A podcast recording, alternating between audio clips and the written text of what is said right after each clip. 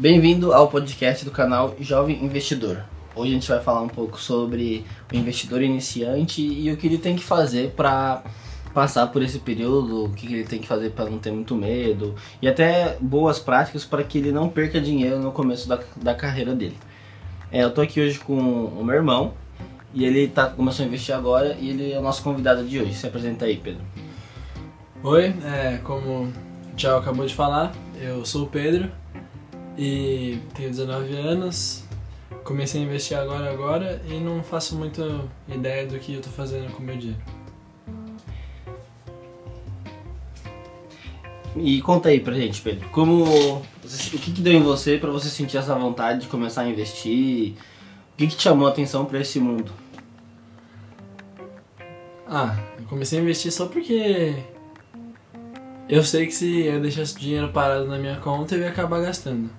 E se eu não colocar. E se eu só, tipo, ou só guardasse em algum lugar, tipo. Um exemplo todo, se eu só sacasse o dinheiro e deixasse numa caixa, ele ia, ia perdendo valor. Então eu fui deixando em algum lugar e foi isso. É, isso aí é a inflação. A inflação é o quanto o preço das coisas sobe e se o nosso dinheiro não, não se valoriza o mesmo tanto ou mais do que a inflação, a gente acaba perdendo dinheiro, porque se por exemplo uma maçã custava um real e com a inflação a maçã custar dois reais e o nosso dinheiro render menos do que dois reais, a gente perdeu o valor de compra. Então a gente não vai conseguir comprar as mesmas coisas com a mesma quantidade de dinheiro que antes. É, e você teve algum canal, algum alguma referência que fez você se interessar por esse assunto? Ou só porque é um assunto que está bem alto agora no momento e você falou, ah, preciso fazer isso? Eu fui mais no efeito manada porque todo mundo hoje em dia fala sobre isso, fala sobre como é importante você ter seu dinheiro investido em alguma coisa e eu só fui fazendo o que me falavam para fazer, colocando o dinheiro onde tinha que colocar. Uhum. E conta pra gente assim, você tem uma estratégia de investimento agora ou você só vai comprando o que você acha que tá barato? Como que é a sua rotina assim? Você investe mensalmente ou não? Sempre que cai dinheiro na conta você investe? Qual que é o seu hábito assim para investir? Eu tô investindo agora é, de um terço para cima do meu salário, porque eu tô novo ainda e eu quero, sabe, quando eu, eu tiver mais velho, eu quero ter dinheiro para poder fazer as minhas coisas. Por exemplo, mobiliar um apartamento, casar, fazer esse tipo de coisa. E eu pretendo guardar o meu dinheiro meio que dividido igualmente pelo mercado, sabe? Com as porcentagens meio que balanceadas para não ficar muito exposto a uma coisa e menos exposto a outras. É, isso é muito importante, o rebalanceamento da carteira para a gente conseguir, enquanto te perde um ativo, a gente está ganhando em outro, para a gente não sofrer tanto com as quedas e altas do mercado e conseguir aproveitar o melhor dele. E eu achei interessante que você falou assim que está querendo investir para montar sua casa, para casar. E aí a gente entra num outro ponto do investidor. O investidor tem três fases que ele tem que começar a pensar. Ele tem que sempre pensar na parte de curtíssimo prazo, que é como a gente já falou aqui em alguns canais, alguns vídeos do canal, que você tem que estar preparado para emergência e não tem jeito. Você tem que ter um dinheirinho guardado para caso você precise arrumar alguma, alguma emergência na sua casa, alguma emergência médica, problema no carro, perder emprego. Você tem que estar preparado com o seu custo de vida e aí, daí que vem a reserva de emergência. O segundo que eu achei interessante que você falou, que é o casamento e mobiliar a casa, isso é um, um, um objetivo de médio prazo que é quando você tem uma, mais ou menos uma noção de daqui quanto tempo você vai precisar desse dinheiro e você já investe procurando a melhor, a melhor taxa e o melhor investimento para ter o dinheiro no, no vencimento, que é quando você vai precisar desse dinheiro. E o longo prazo, que é aquele dinheiro que no futuro vai te trazer paz, que vai te fazer ter tranquilidade em casa, que não vai precisar de um trabalho que você não gosta, você pode trabalhar por hobby, por prazer e porque os, seus investimentos já renderam tanto que eles te pagam. Então você não é independente financeiramente falando.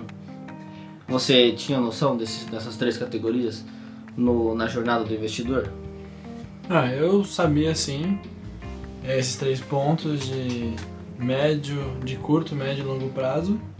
E eu não cheguei a falar, mas também penso nesse, nesse negócio de longo prazo. De, por exemplo, não mais nesse quesito de de receber os custos dos meus investimentos, mas, por exemplo, eu investi e futuramente eu ter o dinheiro para, por exemplo, fazer um investimento mais pessoal, tipo, eu pegar o meu dinheiro e eu entrar como sócio em alguma coisa. Por exemplo, uma pizzaria. Eu e um sócio, a gente pega, junto o nosso dinheiro, a gente consegue abrir uma pizzaria. E eu, eu penso muito nesse tipo de coisa porque, sei lá, é algo que me parece dar retorno. É, é como o próprio Warren Buffett diz, não existe nada mais lucrativo do que negócios.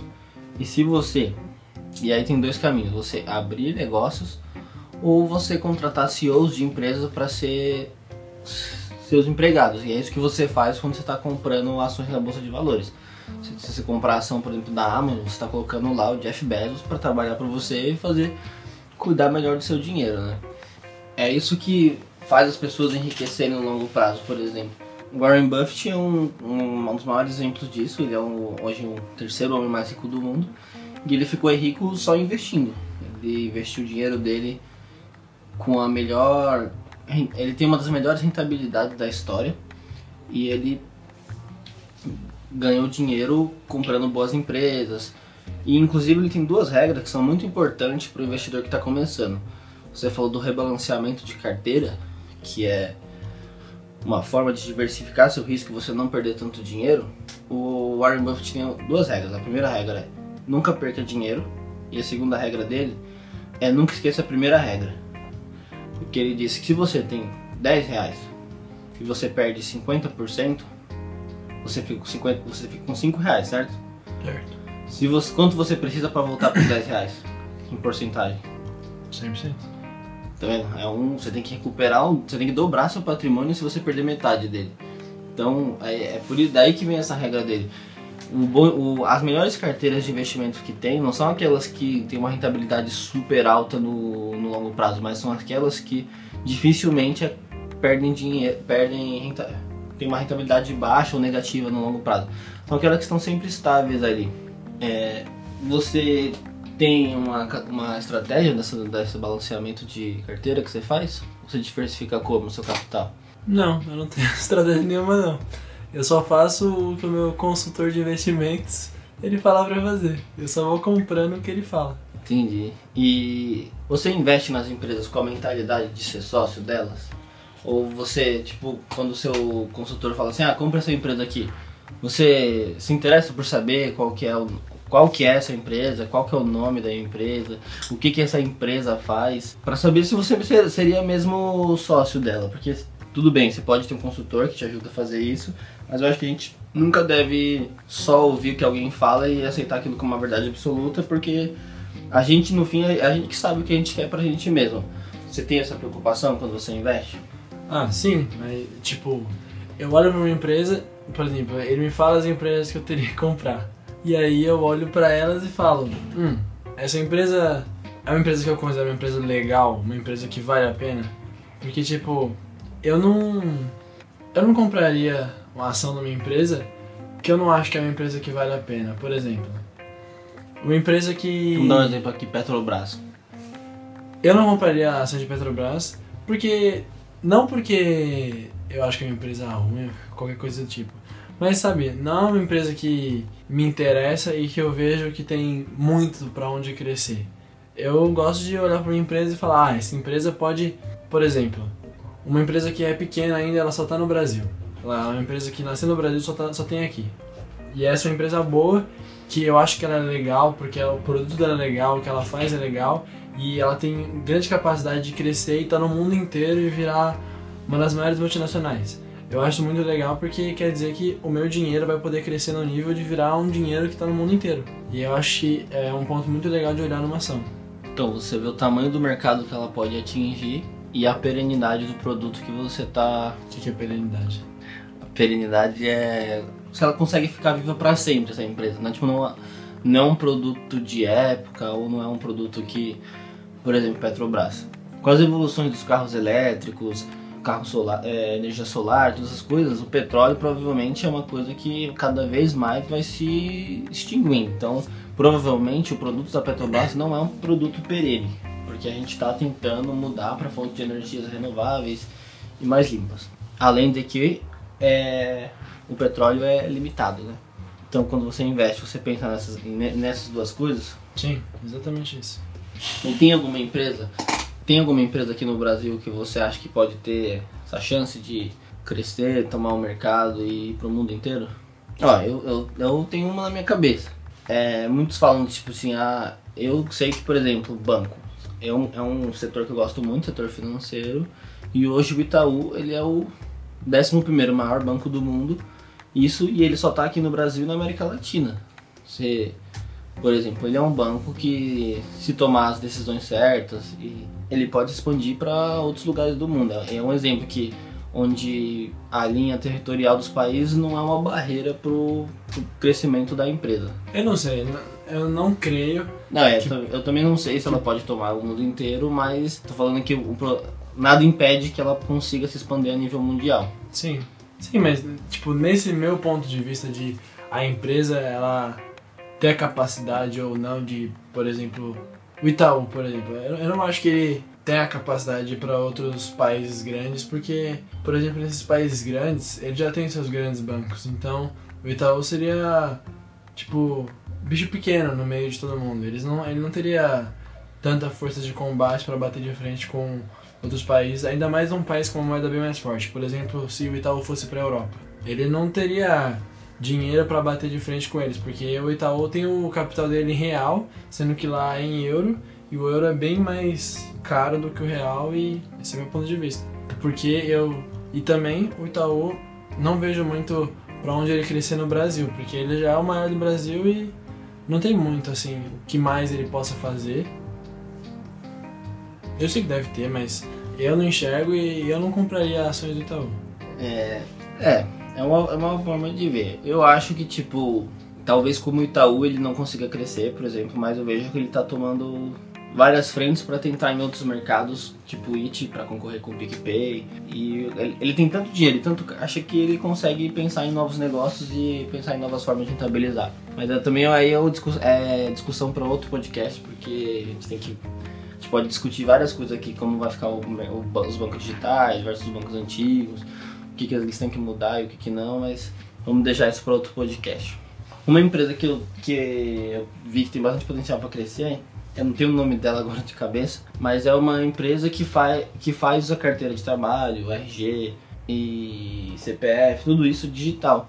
E eu acho que nesse momento que a gente está passando agora, a gente mais do que nunca a gente vê quanto digital é preciso, né?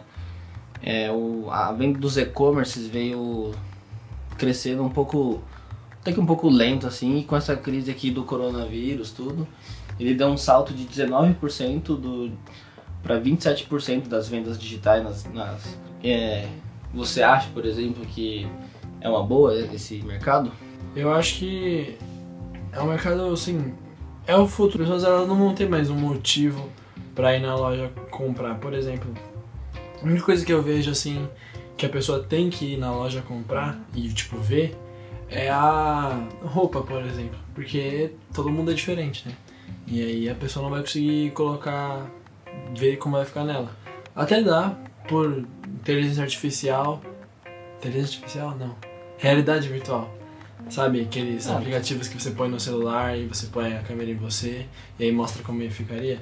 Então, a maioria das empresas hoje já tem o provador digital, né? Que tira todas as suas medidas, coloca lá a medida de braço, de peito, de abdômen. Não, mas isso é um problema também porque recentemente eu coloquei nas medidas certinhas lá, ele me deu um tamanho que eu sabia que se eu comprasse aquele tamanho ia ficar pequeno, eu comprei um tamanho maior e aí ficou bom.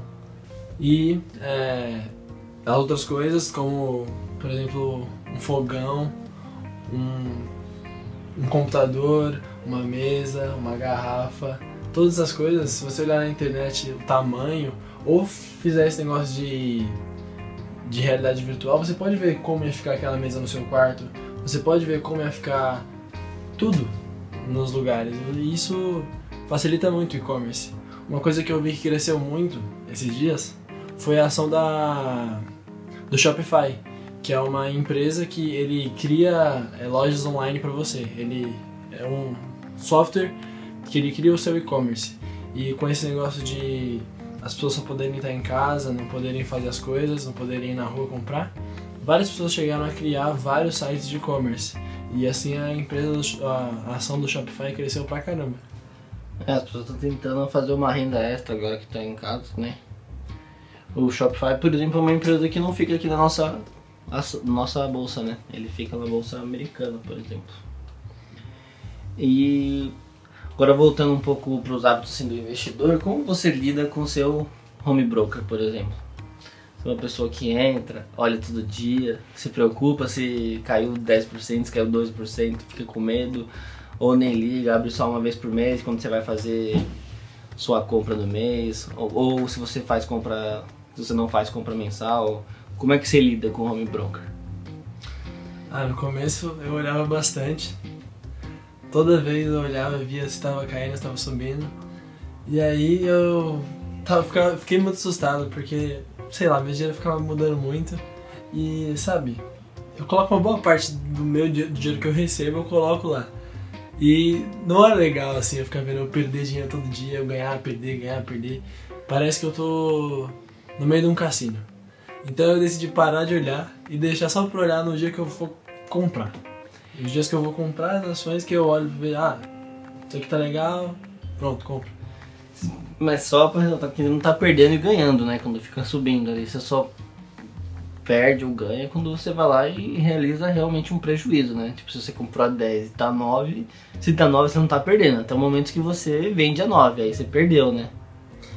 Ah, mas pra, assim, pra um primeiro contato com a coisa, parece que você perdeu. Porque, por exemplo, você colocou, vai, 500 reais. Aí no dia seguinte você olhou lá, tá 490, você não vendeu em nada, mas tá lá 490, você olha e falou, ah, perdi 10 reais. Desses mesmo, 10 desse mesmo 500 que poderia estar 510 no outro dia. Mas na cabeça, assim, meio... Meio assim, chato, porque você sente que você perdeu mesmo você não tendo perdido, porque é o seu dinheiro, sabe, que tá em jogo, não é um númerozinho aleatório. E se você colocar 500 e no outro dia tiver 550? O que, que você fica? Como que você faz? Como você fica? Você quer vender a ação logo? Você fica tranquilo, não liga? Porque Assim, pelo que eu a entendi, minha quando- vontade é vender ali na hora. Só que eu sei que não, não, não vai valer a pena, porque. Sei lá, eu, eu vejo assim que, pelo menos nesse começo, não vale a pena vender ações, vale a pena deixar elas lá, a não ser que ela suba muito, porque do jeito que a maioria das pessoas que ganham dinheiro com isso ganham dinheiro, é deixando lá e ganhando os dividendos, reinvestindo e aumentando o patrimônio desse jeito, porque e só vendendo quando a ação está muito mais valorizada, quer dizer, o preço dela está muito maior do que o valor dela. E aí, é esse é o meu pensamento. É, por exemplo, o Warren Buffett, né, que comprou ações da Coca-Cola lá quando elas começaram. E hoje eu acho que do que ele colocou, ele já tem. É, exemplo, assim, se ele colocou 3 milhões de dólares, hoje ele tem 30 milhões de dólares só por conta da, da valorização da Coca-Cola e da replicação de dividendos tudo. É. E. Então você quer vender, mas não vende. Isso. Você já recebeu seus primeiros dividendos? Eu não sei. Esse, esse é o nível de tanto que eu não olho o, a minha carteira. Eu não sei se eu recebi, se eu não recebi.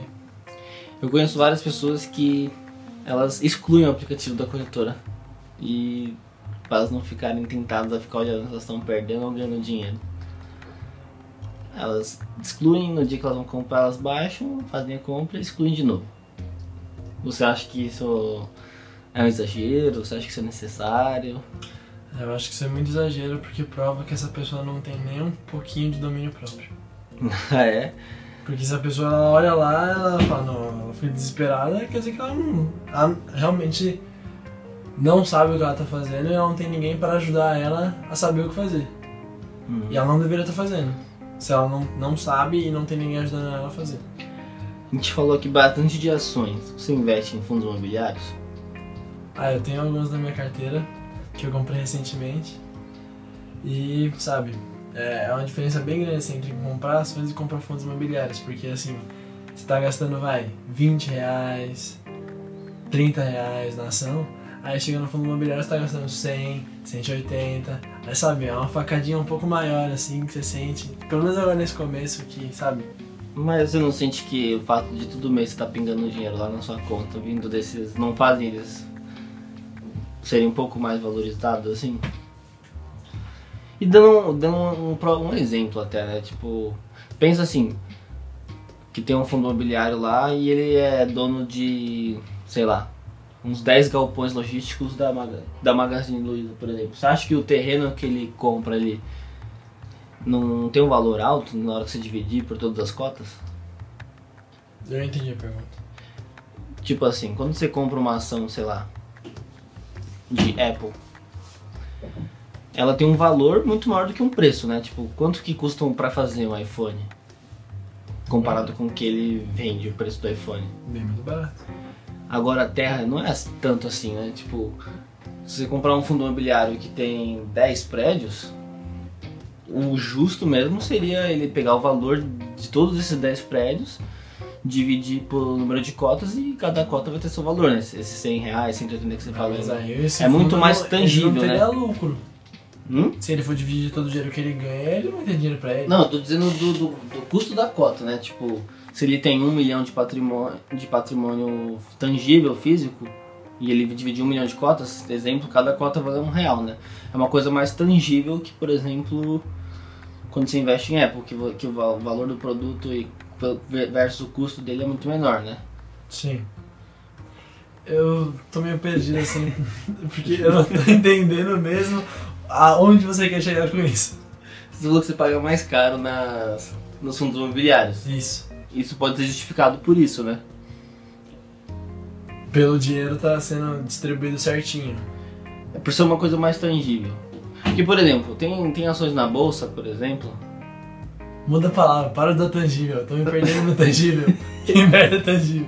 Tangível é uma Nesse coisa que você contexto. consegue ver, que você consegue tocar, que você consegue. Tipo, se você pegar, comprar um fundo imobiliário e você ver quais são todos os imóveis que ele tem, você consegue ir lá de carro e ver todos os imóveis que ele tem mesmo. Tá bom. Você vai ver que são terrenos, terras e coisas físicas. Por exemplo, tem ação na bolsa que. Vou dar um exemplo de Oi aqui. É uma ação, não, não recomendo, mas por exemplo, a ação tá, nove, tá, tá 9 centavos, 90 centavos. Você acha mesmo que se a gente pegar tudo que eles têm de, de físico, de, de equipamento e vender, a gente conseguiria e juntar tudo e vender pelo número de ações, seria mesmo 90 centavos cada coisa? Não.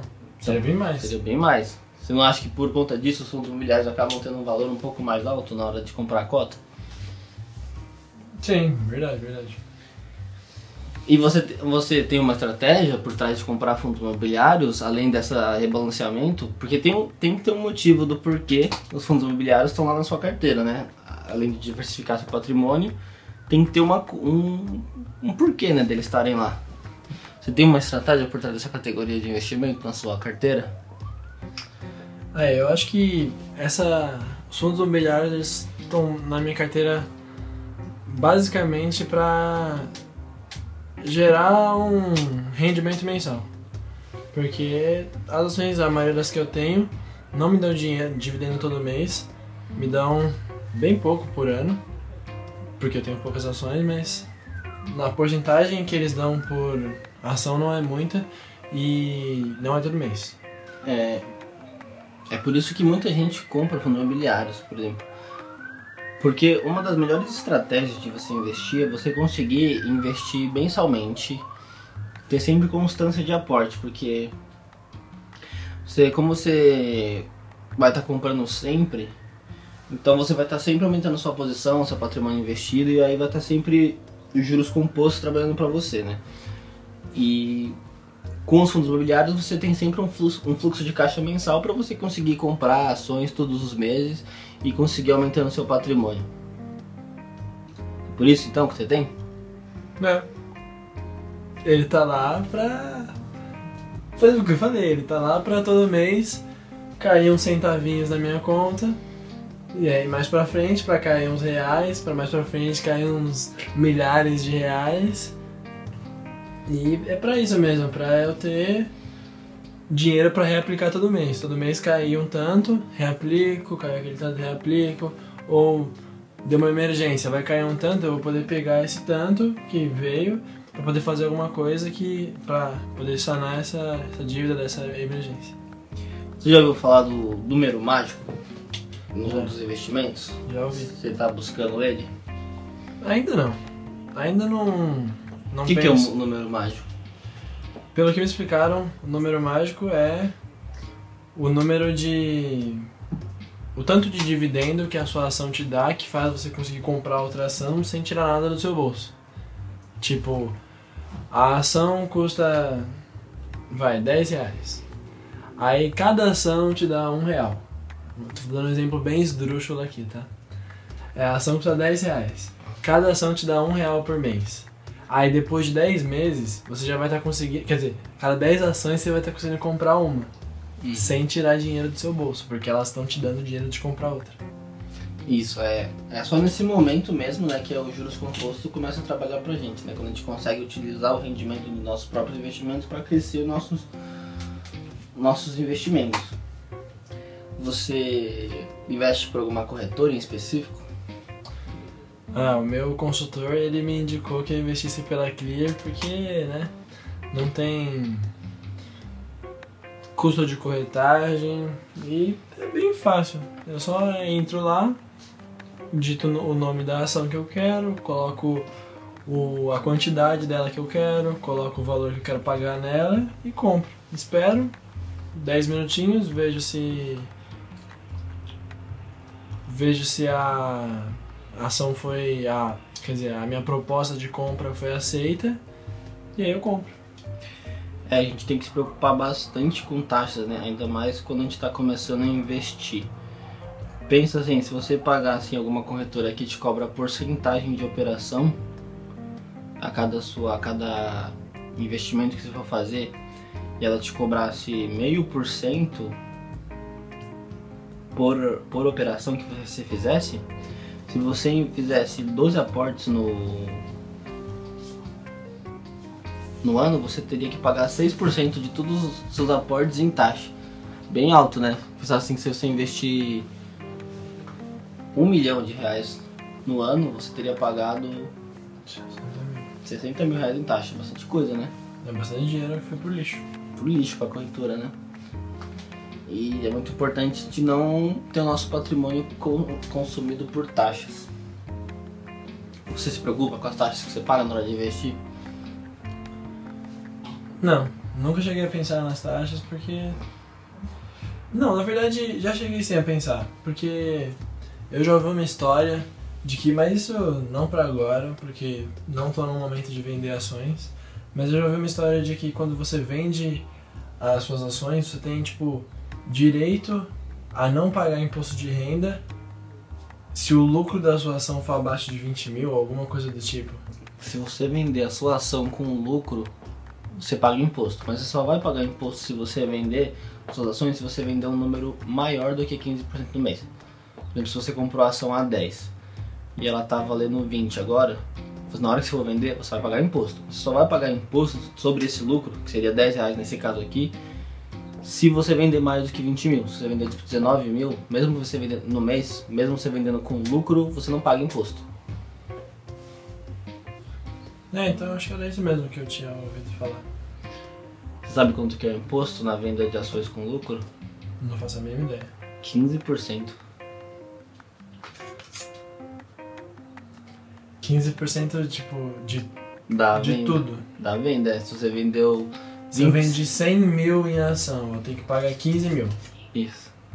Você vai pagar 15 mil do, do porcentagem do lucro. Tipo, se você comprou, sei lá, a 10 mil reais, todas as suas ações, e elas estão valendo 100 mil hoje, e você quiser vender os 100 mil, você vai pagar 15% sobre 90 mil de.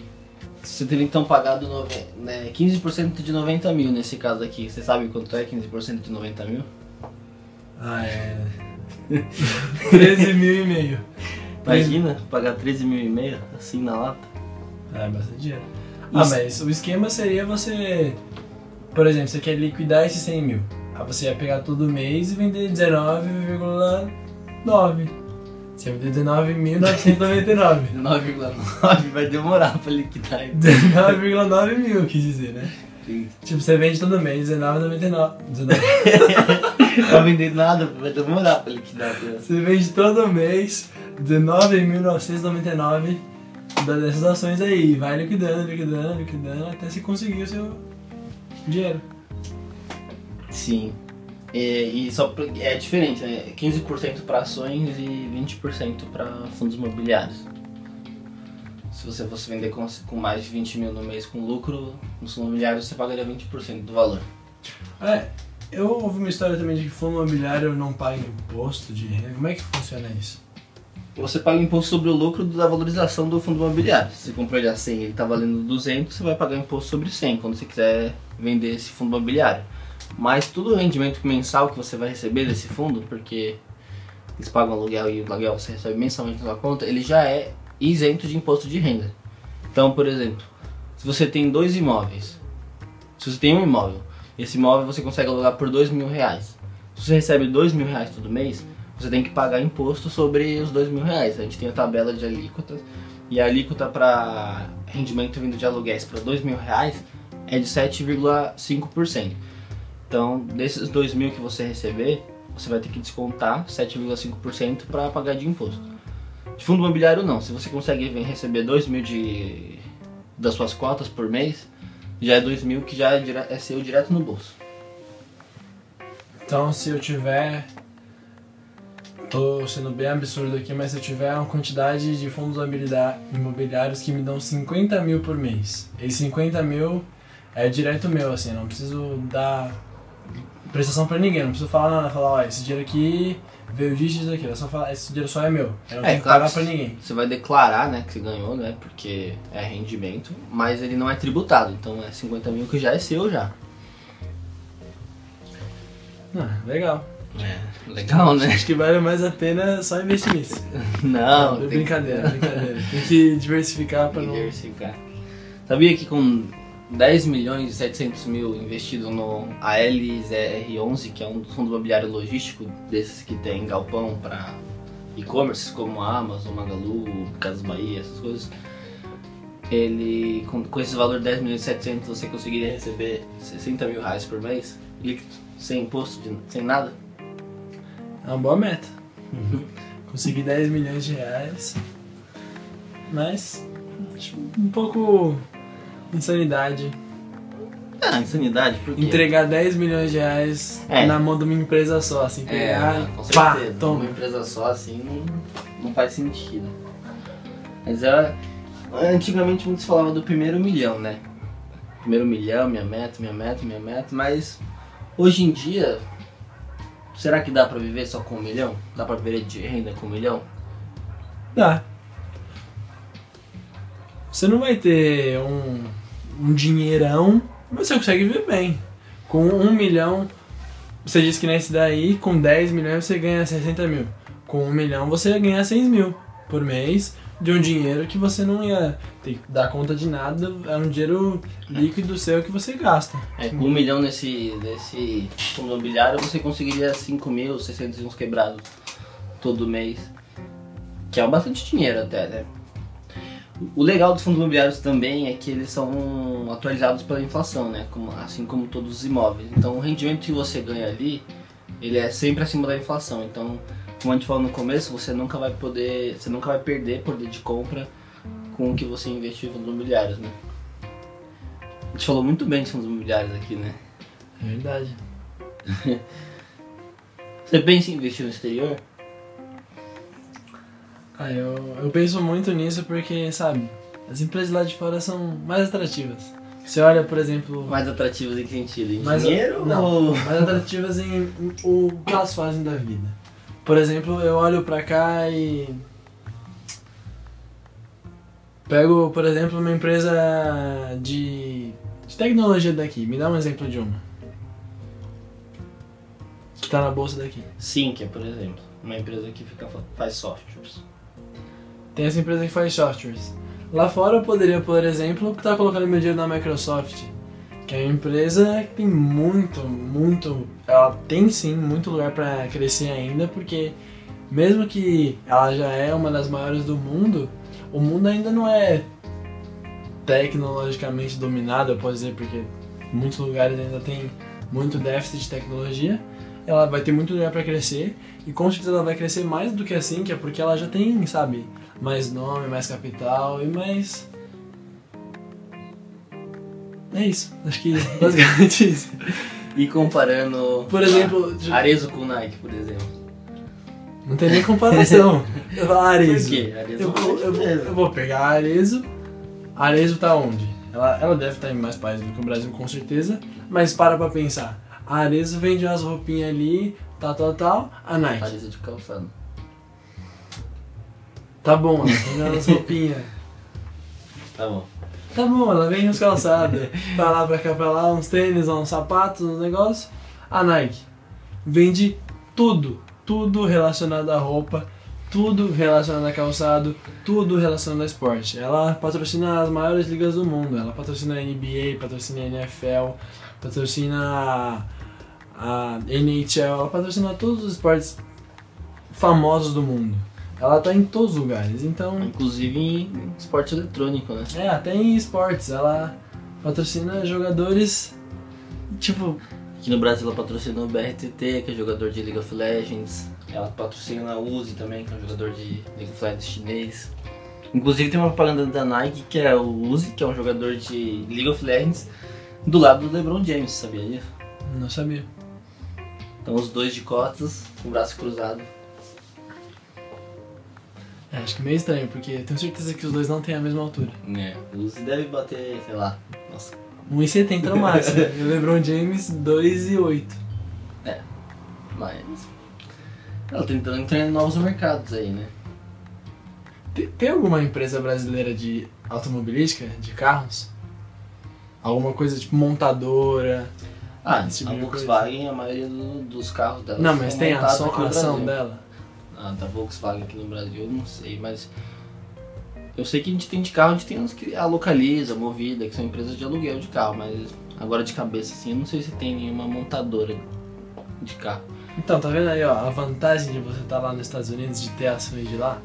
Lá você pode comprar diversas é, montadoras, diversas empresas de carro e você pode comprar do showzinho do mundo agora, que é a Tesla, que todo mundo ama essa empresa, todo mundo gosta Você desse investiria tipo de numa empresa que o próprio CEO dela posta no Twitter? Caramba, as ações da Tesla estão muito caras, nunca imaginei que ia chegar nesse preço. Eu investiria na Tesla. Eu confio na Tesla. Mesmo o CEO dela sendo louco. Porque uma das coisas mais Sim. importantes na análise de uma ação é a gestão, né? Ah, mesmo que o cara tenha ideias loucas, mesmo que ele Muita ele, gente ele que queria tinha... colocar o nome da- do filho dele lá de um código estranho lá. Mesmo assim, mesmo com essas loucuras dele, eu acho que se ele chegou onde ele tá, é porque ele sabe fazer o que ele faz. Mesmo que ele fale besteira, mesmo que. As ações da tela, inclusive, caíram muito depois que ele falou isso, porque se os próprios CEO estão falando que a ação tá cara, muita gente vende, né? Ah, eu acho que. Pode ter sido tudo uma jogada de marketing ah, é? Por quê? para as pessoas venderem. Uma de marketing. Sei lá. ou- Por exemplo- de mercado me- Na apresentação do, do último carro que eles lançaram, o Cybertruck, que é aquele mega carrão, Aquele velho carrão que parece um carrinho feito no pente. é um. Não, eu não quis dizer que ele é um carro bonito, quis dizer que ele é um carro grande, tipo, Ah, aquele mega carro quadradão. Na apresentação oficial um monte de gente, um monte, um monte, um monte, O carro que ele falou que era indestrutível, o vidro o quebrou. carro que ele o vidro quebrou. Eu duvido muito que isso foi sem querer. Eu não, não acredito que isso foi sem querer, porque eles não iam fazer algo do tipo de dar uma Será? furada dessa pra milhões de pessoas. O que, Eu- que você ganha com isso? Eles conseguiram vender várias, várias, várias, várias, eu várias não du- unidades. Eu não duvido que eles conseguiram vender, mas. Você acha que eles venderam mais porque o vidro quebrou? Eu acho que sim. Não. Eu acho que trouxe mais atenção pro produto. Não, que. Trazendo, mais, trazendo essa atenção de falar, ah, o que aconteceu? As pessoas olharam, viram, olharam, falaram da marca e tudo mais, e correu a notícia, a marca ficou mais famosa, o produto também, e vendeu. Bom, aí eu não sei. É, aí já é muita especulação. É muita especulação mesmo.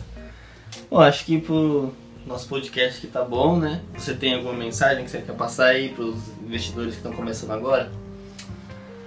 Minha mensagem é, nunca é o meu dinheiro. Só isso mesmo. Que Filosófico, né? Você acha que Não. o dinheiro muda as pessoas? Eu acho que não. Acho que dinheiro não muda ninguém. Acho que as pessoas só mostram a verdadeira cara delas com o dinheiro. Elas fazem o que elas queriam fazer. Uhum. E sobre o não ame o dinheiro é É, o dinheiro não são- se, não se importe muito com o dinheiro, só se importe com o que ele pode fazer pra você. É, o dinheiro é um facilitador de sonhos, né? Bom, é isso, gente. A gente vai ficar por aqui e até o próximo Jovem Cast. Valeu!